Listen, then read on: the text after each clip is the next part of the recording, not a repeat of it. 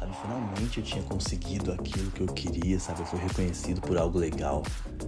E aí no dia seguinte eu começo a pensar assim, putz, mas se eu não conseguir, sabe, valorizar essa oportunidade, se eu não for suficiente para ela? E se eu não conseguir atender essa expectativa, e se eu falhar, né? se eu fracassar, e se aquilo que eu queria na verdade não era o que eu queria?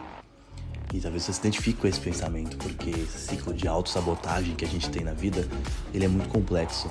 E a gente precisa tornar isso consciente, porque quando a gente não percebe que está pensando isso, que a gente está tendo esse tipo de pensamento, é, esse pensamento pode consumir a gente por dias, por semanas, enquanto a gente se massacra e acaba condenando boas oportunidades justamente por causa disso.